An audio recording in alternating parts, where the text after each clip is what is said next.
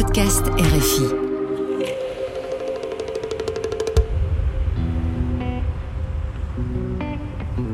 Après une brève accalmie, la tempête recommence à souffler vers le sud et vers l'est. Dans les années qui suivent l'opération Serval, elle va ravager de nouvelles régions aux confins du septentrion, le delta central et le Liptako-Gourma. Mais avant d'aborder ces nouvelles pages de la guerre, revenons à Bamako. À celles et ceux qui ont vécu avec horreur les cauchemars de notre histoire récente, je voudrais promettre ceci. Plus jamais ça. Pour les voisins qui ont tremblé, je voudrais promettre ceci. Plus jamais ça. Dans la capitale, l'heure est à la fièvre politique. Celui qui porte les espoirs d'un Mali nouveau s'appelle Ibrahim Boubacar Keïta. Élu président avec plus des deux tiers des suffrages en août 2013, Ibeka, comme on l'appelle, rassemble presque tout le pays derrière lui. C'est une vieille figure du camp démocratique, un classique de la politique malienne. Merci à ceux qui n'ont pas hésité à envoyer leurs enfants combattre et mourir pour un Mali libre et démocratique. Mali, l'histoire d'une crise. Épisode 3, la paix manquée. 2014-2023. Conformément à son discours de campagne, le président Ibrahim Boubacar Keïta a rappelé hier que la réconciliation nationale était la plus pressante des priorités. Retour dans le bureau de Moussa Mara. Candidat à la présidentielle, il s'était rallié à Ibeka au deuxième tour. Étranger au Sérail, le jeune maire de la commune 4 est nommé ministre de l'urbanisme et de la ville, puis, en avril 2014, Premier ministre. Beaucoup nous l'ont reproché et beaucoup continuent d'ailleurs à nous le reprocher en disant ben voilà, il fallait pas, il fallait rester maire, il fallait aller au Parlement et vous alliez, vous portiez l'espoir de la jeunesse et du renouveau et vous avez accepté de suivre le vieux système et autres. Mais à tous ceux-ci, je leur dis, mais en 2013, quand Ibeka a été élu, je suis sûr que vous, une bonne partie d'entre vous, vous avez voté pour Ibeka. Donc à cette période-là, nous pensions tous que Ibeka devrait être celui qui allait donner à notre pays son honneur perdu. Et contribuer à ça, nous pensions que c'était quand même tout à fait logique. Les Maliens attendent beaucoup, sans doute trop. Ils espèrent qu'Ibeka saura réformer l'État, restaurer la justice et jeter les bases d'une paix durable. Le moment est propice car le régime jouit aussi du soutien massif de la communauté internationale. Le Mali, qui figure parmi les pays les plus pauvres du monde, devient une priorité occidentale. L'argent afflue. Les Nations Unies mobilisent une force de maintien de la paix de 10 000 hommes, la MINUSMA, qui coûte un milliard de dollars par an. Mais Ibeka ne sera pas l'homme du changement espéré. De son poste d'observation privilégié, Moussamara constate l'impuissance du président. Je me rappelle de Ibeka qui régulièrement en Conseil des ministres, il tempêtait.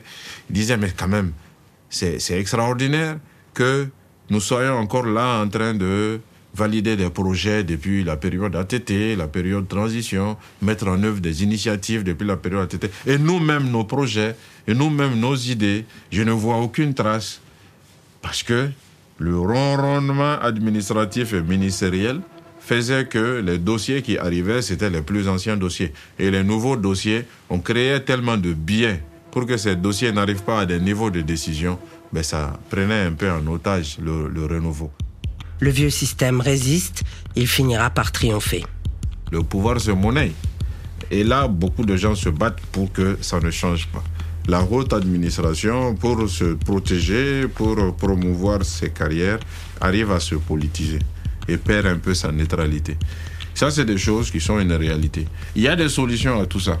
Mais la période Ibeka, qui était une période de grand, grand espoir, malheureusement n'a pas touché ses fondements. Donc les choses sont restées grosso modo comme elles sont depuis 15 ans, comme 20 ans, avec les mêmes mauvaises pratiques et ça a fini d'ailleurs par discréditer totalement le président. Nous n'en sommes pas encore là. Reprenons le fil de l'histoire. Le 17 mai 2014, Moussamara se rend en visite officielle à Kidal. Mais le voyage tourne au fiasco. Le Premier ministre est évacué sous le feu rebelle et l'armée malienne, en déroute, quitte la ville. Cinq personnes sont tuées lors de la chute du gouvernorat, dont deux préfets et deux sous-préfets. Quatre jours plus tard, l'armée malienne tente de reprendre la ville à la faveur d'une grande offensive qui se solde à nouveau par une défaite. La communauté internationale croit encore à une possibilité de sortie de crise. Elle presse le régime de signer l'accord d'Alger. Clé de voûte supposée de la paix, ce texte ambitieux prévoit un volet politique, un volet désarmement, un volet réconciliation et un volet développement. En mai 2015, à Bamako, les groupes armés du Nord et l'État malien signent à contre-coeur. Mohamed Agharib est membre du comité de suivi de l'accord au titre du Haut Conseil pour l'unité de l'Azawad. Il y a 13 médiateurs et chacun a son agenda. Chacun a sa compréhension. Le 14e même, c'est le Conseil de sécurité. Donc, euh, ce n'est pas facile. Maintenant, à l'issue des négociations, les Maliens ont rejeté cet accord-là. Ils avaient aussi d'autres revendications qui ne ressortaient pas dans l'accord. Nous aussi, on a refusé même de paraffer. Parce que, euh, justement, comme je l'ai dit, ils ne répondaient pas à nos préoccupations. C'est comme un accord qui va nous obliger, qui va obliger le Mali et la Zawad d'être en continuel désaccord. Parce que qu'est-ce qui se passe? Les Maliens trouvent que l'accord, c'est un peu la partition du pays. Ils l'écrivent tous les jours. Euh, c'est pour cela qu'ils parlent de relecture, de lecture intelligente ou d'application intelligente, etc., etc. Pour nous, il n'y a pas ce que nous avons demandé, en l'occurrence une autonomie pleine et entière ou une fédération. Pour nous, c'était ça, il fallait ça. Donc, euh, finalement, qu'est-ce qui se passe? Ibeka est installé avec beaucoup d'espoir et beaucoup de promesses.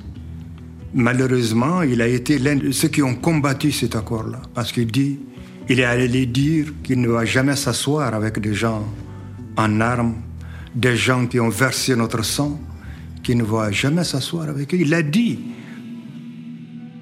Au-delà des conditions de sa signature, l'accord d'Alger, officiellement accord pour la paix et la réconciliation au Mali, divise aussi le pays en raison de son mécanisme de gouvernance.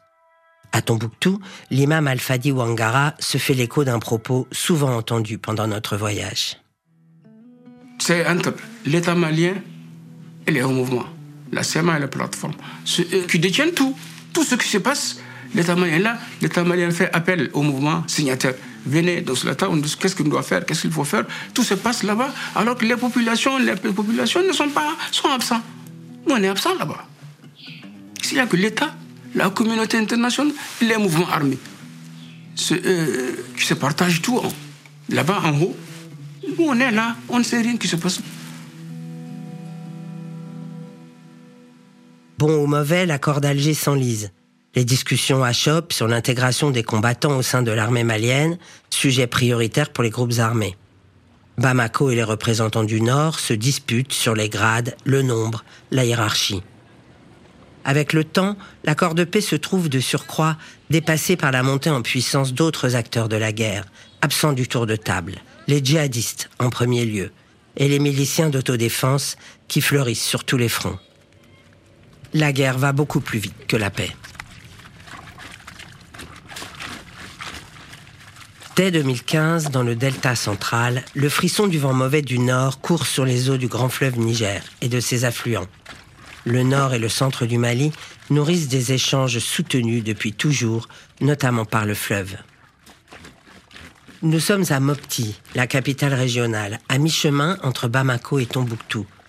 C'est ici qu'est née en 2015 la Katiba Massina, aujourd'hui la plus grande unité combattante d'Al-Qaïda au Mali on lui prête plus de 2000 hommes, majoritairement recrutés dans la communauté des éleveurs Peuls, le double si l'on ajoute les combattants de l'unité sœur du Burkina Faso.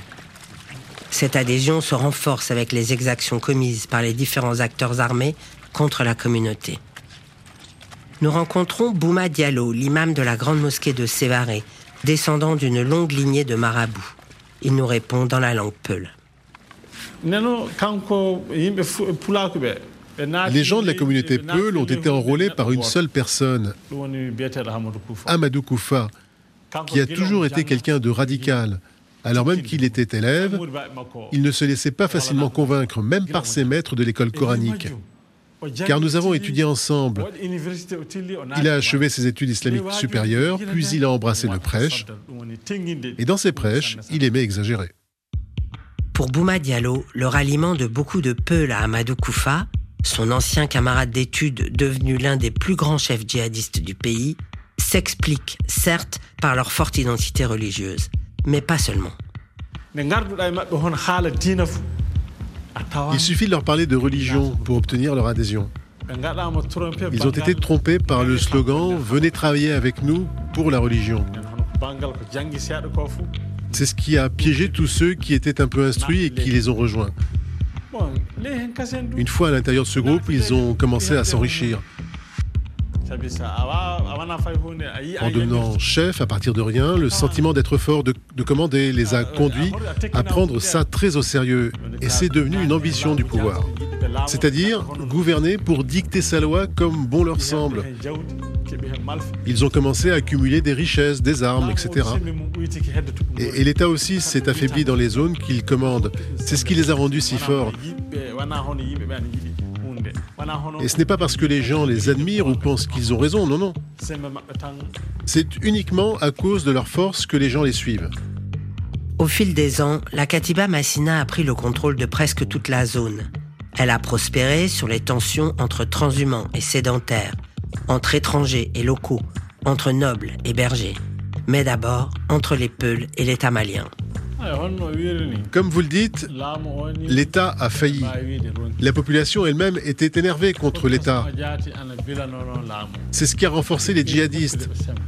Parce que l'État causait beaucoup de tort à la population. Les agents des eaux et des forêts et les autres fonctionnaires, par exemple, soutiraient de l'argent aux pauvres. Les Peuls ont souvent payé le prix de la corruption avec leur bétail. On appelle ça la viande de casserole.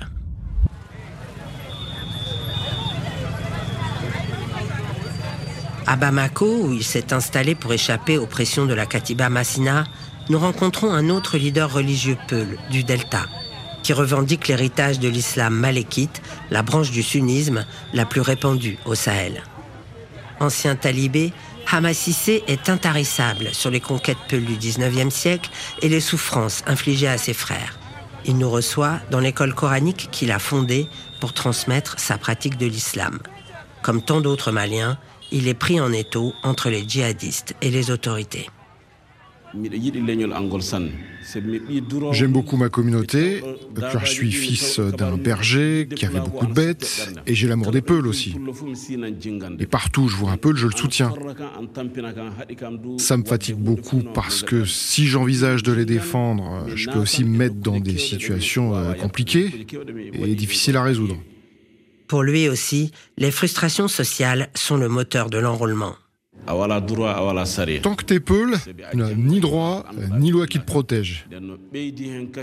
Car tu n'es pas instruit, tu ne connais rien et ils se moquent de toi. À ça s'est ajouté la rébellion Touareg qui tuait, pillait les biens des Peuls. Et quand les Peuls allaient se plaindre auprès des autorités, elles répondaient jamais. Les Peuls sont devenus des gens euh, non considérés, rien ne se décidait avec eux. Le Peul est la personne la moins considérée dans ce pays. Il est comme une vache à manger. Même les juges maliens voulaient être affectés en milieu Peul, car ce sont des gens auxquels on peut soutirer de l'argent. C'est pour ça qu'Amadou Koufa a quitté son chemin de religion pour rejoindre la prédication. Une fois dans le milieu, il a rencontré Yad, ils se sont mis d'accord sur le fait que les Peuls avaient trop souffert, et Yad leur a promis des armes pour la défense de leur troupeau et de la religion. Et c'est pourquoi d'autres jeunes ont rejoint le djihad. Ils l'ont rejoint parce que les Peuls souffraient trop. Ces jeunes voient que le monde évolue et ils veulent eux aussi évoluer avec le monde. Avoir des motos, euh, des téléphones et autres belles choses. L'impatience des jeunes, au Mali comme dans tous les pays de la région, pèse d'autant plus lourd qu'ils constituent la majorité de la population. 65% des Maliens ont moins de 25 ans. Nous rencontrons à Bamako un ancien combattant de la Katiba Massina, Après une enfance typique de son milieu, berger le jour et élève coranique le soir, il a été recruté dans son village. Ses confidences sont anonymes, il élude les questions sur ses actions armées, mais accepte de parler de sa vie de djihadiste. Je me souviens très bien quand ils sont venus pour la première fois. Ils sont venus sur des motos, bien sapés, en tenue militaire. C'était mes cousins germains. Quand je les ai vus, ça m'a plu et ils m'ont donné une arme que j'ai mise sur mon épaule. Ils venaient très souvent et c'est comme ça que je les ai suivis en brousse. La vie que décrit le jeune Peul est bien organisée, mais dure.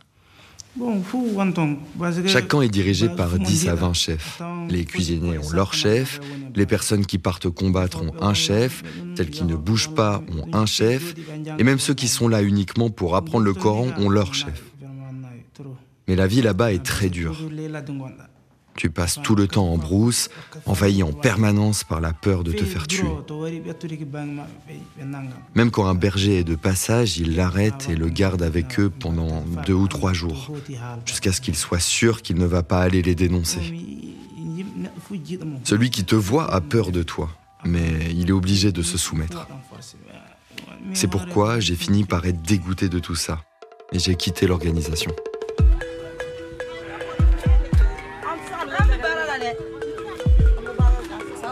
Le marché de Mopti est l'un des plus grands marchés de poissons du pays. C'est une fourmilière réjouissante à regarder. On y croise toutes les communautés qui se partagent depuis des siècles l'eau et les terres limoneuses, suivant des règles coutumières précises. Mais désormais, la méfiance règne. Avec l'apparition de la Katiba Massina, les équilibres anciens entre pêcheurs, agriculteurs et éleveurs ont basculé. Des affrontements particulièrement féroces ont opposé des Peuls et leurs voisins agriculteurs d'Ogon. Les falaises que j'ai parcourues du temps de la paix sont aujourd'hui inaccessibles.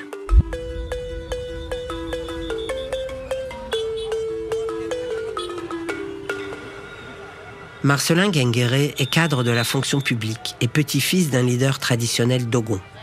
Il a été le porte-parole de la milice d'Annan Ambasago à sa création. On le rencontre chez lui, à Bamako, plein de nostalgie. La cohabitation avec les Peuls était magnifique. Il y avait une sympathie, il y avait une complicité, il y avait une confiance entre Peuls et Dogon. Et chaque famille Dogon a une famille Peul qui lui est affiliée. Le Dogon étant le paysan, le cultivateur, s'occupe tout ce qui est culture. Il cultive, mais il a beaucoup d'animaux. Les animaux, pendant l'hivernage, les petits animaux, les petits ruminants, sont gardés en famille, mais après cela, tous les animaux sont mis à la disposition des peuls. Ça, c'est une question de confiance. Parce que nous, notre richesse, notre bien numéro un, ce sont nos animaux. Sont confiés aux peuls.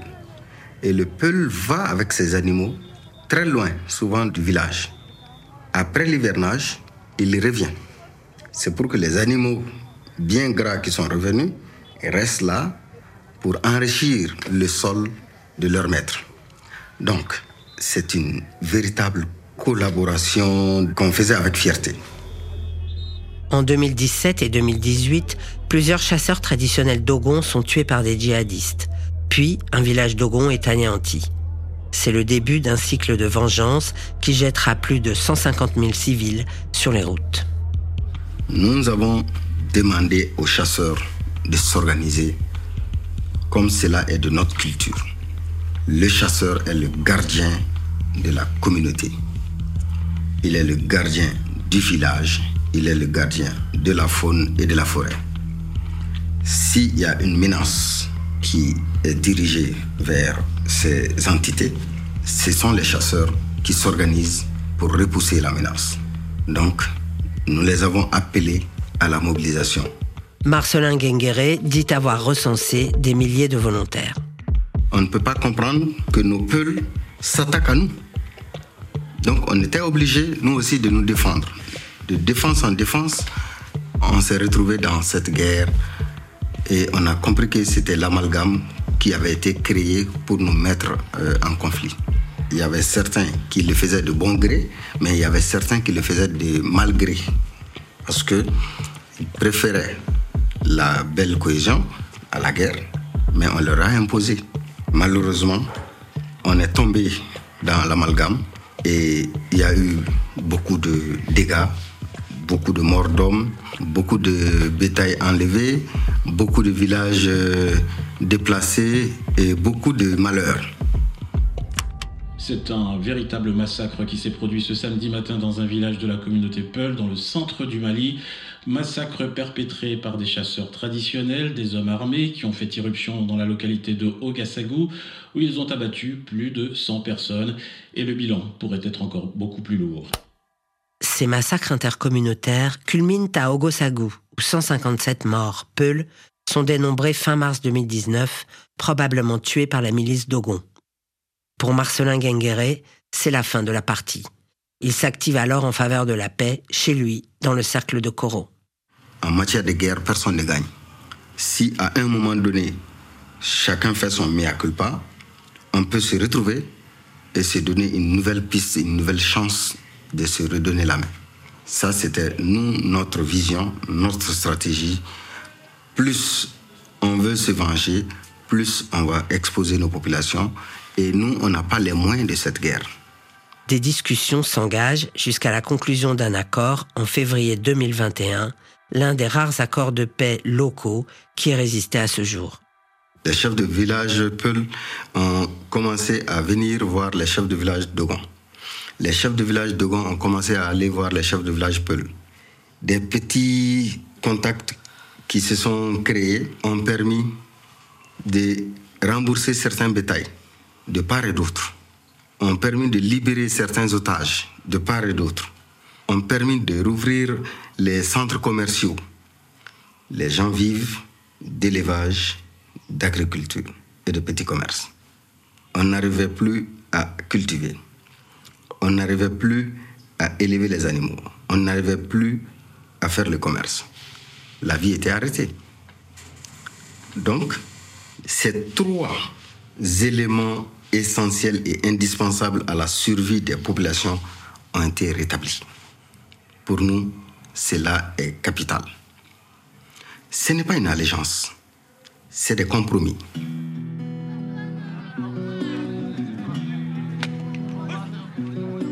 Beaucoup de leaders locaux, religieux, politiques et coutumiers ont œuvré en faveur de la réconciliation dans le delta central, même au plus fort de la guerre entre les communautés conscient des dangers de la stigmatisation, car l'ethnicisation du conflit a finalement surtout servi les intérêts des djihadistes. L'année 2015 n'est pas seulement celle de la naissance de la Katiba Massina. Décidément fertile pour les djihadistes, c'est aussi celle de l'apparition de l'État islamique, fruit d'une scission à l'intérieur du groupe de l'Algérien Mokhtar Bel Mokhtar. L'État islamique, que les Maliens désignent toujours par son acronyme arabe Daesh, jette son dévolu sur le Liptako Gourma, une région située au sud et à l'est de Gao, à la frontière avec le Burkina Faso et le Niger, qu'on appelle désormais zone des trois frontières. Moussa Agacharatouman est sur ces terres. Le Benjamin des mouvements armés a son fief dans cette zone où vivent les Touaregs de sa tribu, les Daosak. Pendant un bivouac de notre convoi en route pour Kidal, il raconte la mue d'un jeune militant pacifiste en chef de guerre. J'aurais souhaité que les choses se passent autrement, mais bon, c'est les milliers où il y a des organisations terroristes qui sont là, qui s'en fichent pas mal des droits de l'homme. Il y a des conflits intercommunautaires qui datent de très longtemps et vous, vous faites face à une population qui est majoritairement analphabète et des populations sédentaires, nomades qui ont des conflits autour des puits. Donc tout ça a créé ce que moi j'appelle une bombe qui tôt ou tard devrait, devrait exploser. malheureusement, nous nous sommes retrouvés ce jour-là, ou ce mois-là, ou cette année-là, ou cette décennie-là, face à cette, triste réalité. Comme dans le delta central, le conflit s'est nourri des rivalités sur les ressources. Comme dans le delta central, il a entraîné la communauté Peul dans la tourmente. Et avec la guerre, les Kalachnikovs ont succédé aux sabres traditionnels. C'était des éleveurs des deux côtés de la frontière, les Peuls qui sont des Nigériens, qui traversent la frontière pour venir chez nous. ils ont toujours eu des problèmes avec les, Touaregs d'une manière générale. il y avait des conflits autour des pâtirages, de l'eau et tout ça. C'est tout à fait normal, ça se passe entre les pasteurs. Mais sauf qu'en 2012, le conflit a pris une autre dimension où il y a eu la rébellion. Donc les Dousak sont majoritairement dans la rébellion, ou MNLA au départ. Et les pelles ont été récupérés par des gens du, du d'abord. Et par la suite, ils sont devenus l'État islamique. En 2018, les hommes de Moussa Akacharatouman sont en pointe du combat contre l'État islamique au sein de son groupe armé MSA, Mouvement pour le salut de l'Azawad. Les Français étaient là, les Maliens, même l'armée malienne était là, l'armée nigérienne était là. Il y avait les MSA aussi au milieu de tout ça. Et toutes ces forces étatiques avaient les mêmes ennemis que nous. Donc quand ils ont vu qu'on a commencé à les combattre, eh ben, ils se sont tous c'est-à-dire associés à nous. D'abord les FAMA, les, forces armées maliennes, ensuite la force euh, Barkhane et ensuite les forces nigériennes. Donc il y a une dynamique qui s'est construite autour de nous parce que nous sommes des locaux, on connaît l'ennemi, on sait comment les combattre, on sait où est-ce qu'il se cache et tout ça.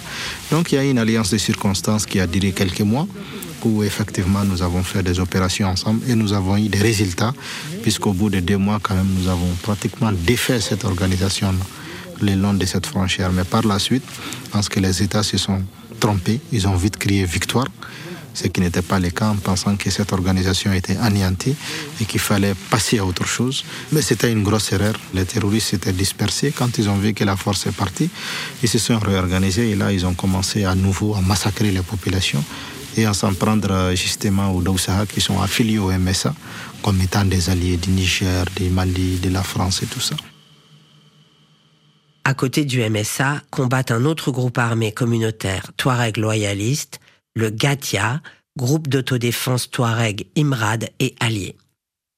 Souvent armé et utilisé par Bamako pour ferrailler contre ses frères ennemis rebelles, au prix de combats qui ont fait de nombreux morts jusqu'en 2018, le GATIA est bien représenté dans la région de Gao. Son secrétaire général d'alors, Fahad Ag al-Mahmoud, tire lui aussi une leçon amère de cette bataille. On a nettoyé tout l'est du Mali, tous les Mali de. Ils sont partis s'installer sur le territoire du Niger. Il y avait toutes les nationalités. mais la majorité, c'est des Nigériens. Donc, euh, c'est ce qui a fait que le Niger même a eu un répit. Huit mois, ils n'ont pas été attaqués après les deux opérations. Mais, il faut le repréciser, ce n'est pas des opérations que nous, on a menées seuls. On était peut-être euh, ce qui était les plus visibles, ce qui faisait les, les plus importantes opérations. Mais à l'intérieur de ces opérations, on était avec des forces spéciales françaises qui étaient dans nos véhicules. Il y avait les femmes à côté, il y avait les forces nationales nigériennes. Après la campagne qui a suivi ces opérations, tout le monde est parti nous laisser sur le terrain. On n'a vu ni les Mali, ni les Niger, ni la France. Nos gens étaient tués, nos parents étaient tués, on n'avait même pas droit à des condoléances. Donc, tant qu'on est, on est mouvement euh, d'essence communautaire, c'est pas bon pour nous de combattre le terrorisme. Il faut euh, une armée nationale pour combattre les terroristes, pour éviter le fait que les terroristes puissent se venger sur euh, nos populations. En 2019 et 2020, l'État islamique balaie les postes avancés des armées maliennes et nigériennes sur la frontière. Et malgré l'élimination de plusieurs de ses chefs, notamment Sahraoui, par l'armée française, l'organisation continue de se renforcer au prix d'une brutalité inouïe contre les civils. À Bamako, loin des nouveaux fronts, la politique continue. Malgré son bilan peu convaincant, Ibrahim Boubacar Keïta est réélu en août 2018. Le mandat de trop, à l'issue d'un scrutin contesté, marqué par l'enlèvement dans sa circonscription du principal adversaire du président sortant, Soumaïla Sissé. Le président a quand même été réélu et à ma connaissance, il a été bien réélu. Je l'ai toujours dit. Moussa Mara. Nous l'avons félicité, mais nous lui avons dit les circonstances du pays aujourd'hui sont telles que la légitimité électorale ne suffira pas à assurer une vraie légitimité pour vous? Très peu de nos compatriotes, généralement, se sentent attachés par la légitimité électorale et notamment les jeunes, et notamment les jeunes urbains. Et il se trouve que ce sont les jeunes urbains qui font chuter les régimes dans nos circonstances. Donc je lui disais que moi, à ma connaissance, ce qu'il devrait faire, c'était de travailler avec l'opposition d'alors, c'est-à-dire le camp de feu Soumaïla Sissé. Je suis allé jusqu'à proposer au président Ibeka de désigner Soumaïla Sissé Premier ministre en début 2019. Je l'ai rencontré chez lui et je le lui ai dit. Il n'a évidemment pas souscrit à cette idée, mais il a quand même ouvert des discussions en début 2019 jusqu'à la nomination de Boubou Sissé et la signature d'un pacte pour mettre les partis ensemble. Il a essayé, mais il n'est jamais allé jusqu'au bout. Et pour moi, s'il était allé jusqu'au bout, les manifestations de 2020 n'allaient pas survenir. En effet, à l'été 2020, le régime d'Ibeka vacille. Excédé par l'insécurité, la pauvreté et la corruption qui s'exhibe jusque dans la famille du président, des milliers de manifestants demandent sa démission. Cette coalition inédite rassemble des partis de gauche et le mouvement se revendiquant du très conservateur imam Mahmoud Diko. Le démocrate Thierry Dramé n'a pas soutenu ces actions, il en devinait l'issue. Malheureusement, il y a eu sur la scène politique, y compris chez des cadres politiques de haut niveau, la tentation du chaos. Il y a eu la tentation du chaos. Moussa Mara. Quand le soulèvement a commencé, moi j'ai été très clair en disant aux acteurs du soulèvement, dont le Premier ministre actuel Shogal Maïga, vous avez posé des bons diagnostics, mais votre solution n'est pas démocratique, elle n'est pas bonne. Moi, je n'appellerai jamais à un coup d'État. Moi, je fais partie de ceux qui pensent que les coups d'État n'ont jamais réglé les problèmes. Devant l'insurrection qui menace, le régime prend peur et recourt à la force. Plusieurs personnes sont tuées à la porte de la mosquée du charismatique imam, dans le quartier populaire de Badalabougou. Les traces de balles sont toujours visibles. Mahmoud Diko nous reçoit dans la grande salle de la mosquée. Les fidèles forment un cercle attentif et silencieux autour de lui. Lorsque nous évoquons ce jour de 2020, l'imam ne cache pas son émotion. C'est vrai, c'est un moment très douloureux pour moi. N'oublierai jamais ça.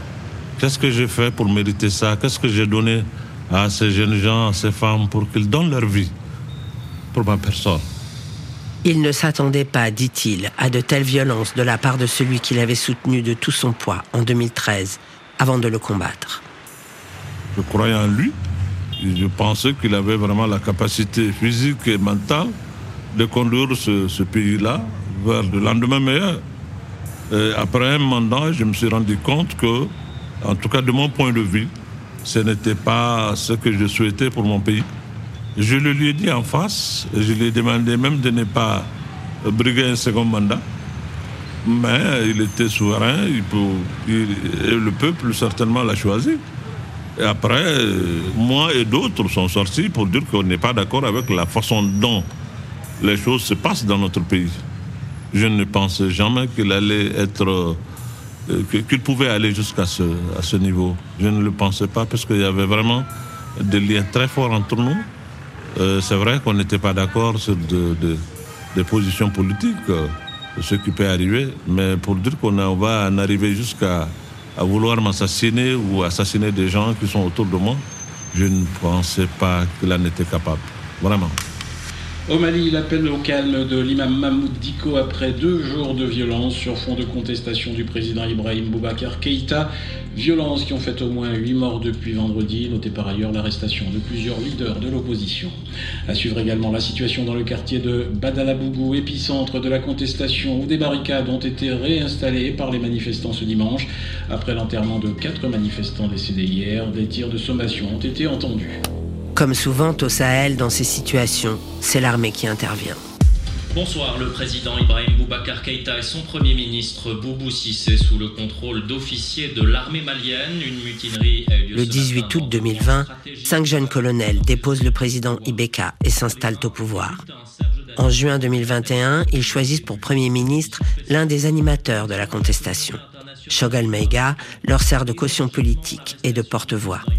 Il passe pour avoir été, dans sa jeunesse, un partisan du régime militaire du général Moussa Traoré, renversé en 1991.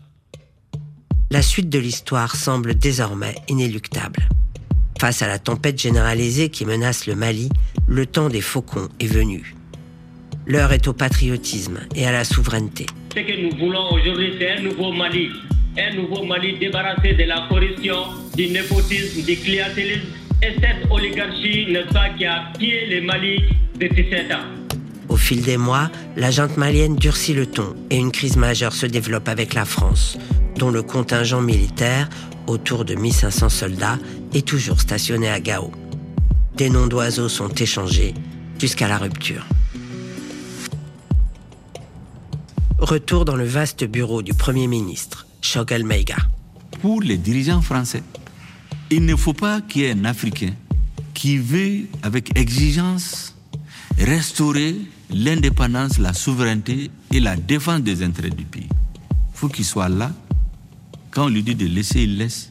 Quand on lui dit va dans ce sens, il va.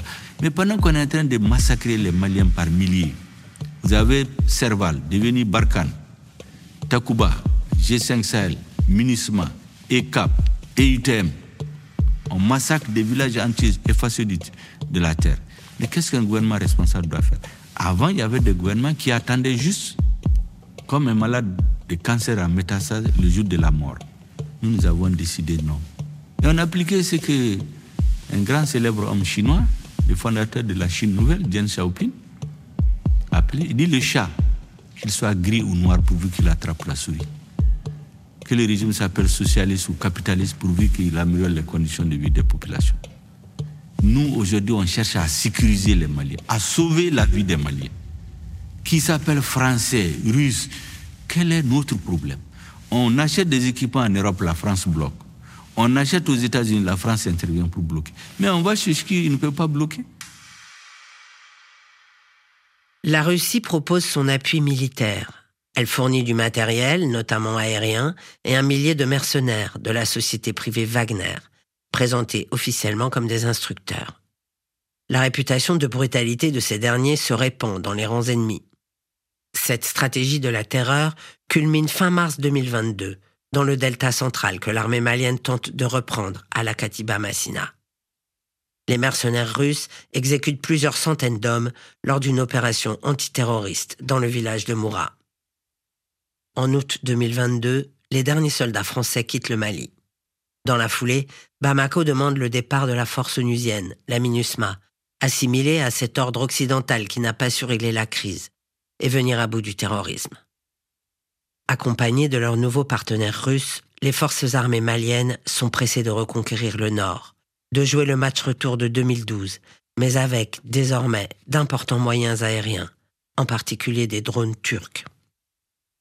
Même s'il n'est pas dans le camp des autorités et qu'il conteste le régime militaire, l'ancien étudiant gauchiste des années 1980 comprend le sentiment dominant.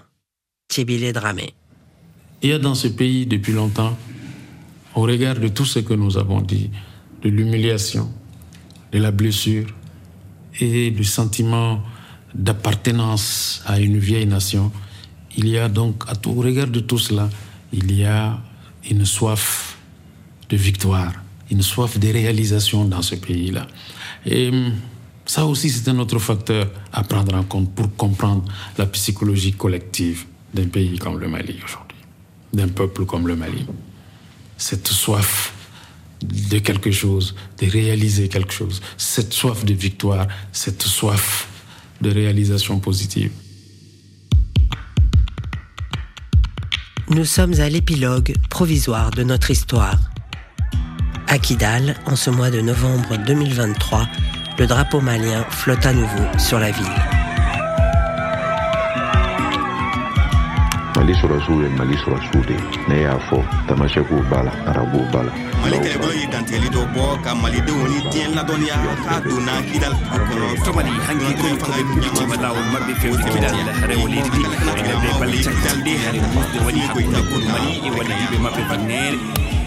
C'est la fin de notre série et le moment de remercier tous les Maliens qui m'ont reçu chez eux, au bureau, sur une natte, pour me confier leur histoire, leur colère et leurs rêves. J'ai essayé de ne pas les trahir. J'espère que leur récit contribuera à sa façon au chemin de ce grand pays vers la paix et le développement. Un grand merci à Simon de Creuse qui a réalisé cette série, à la cellule podcast de RFI pour son accompagnement et à Christophe Boisbouvier, Laurent Corot, David Bachet, Tim Biba pour leur relecture attentive. Un salut amical à Olivier Jobard qui a mangé la poussière avec moi sur les pistes du Nord pour filmer, fin 2021 et en 2022, les lieux et les personnages de notre film Mali, la guerre perdue contre le terrorisme. Cette mini-série audio a été réalisée en partie avec les interviews rassemblées pour ce documentaire, produit par Point du Jour, les films du Balibari et distribué par Z. Une pensée pour tous les fixeurs, traducteurs, chauffeurs, sans qui ce travail n'aurait pas été possible. La musique originale est signée Dovi Adjekotokpan.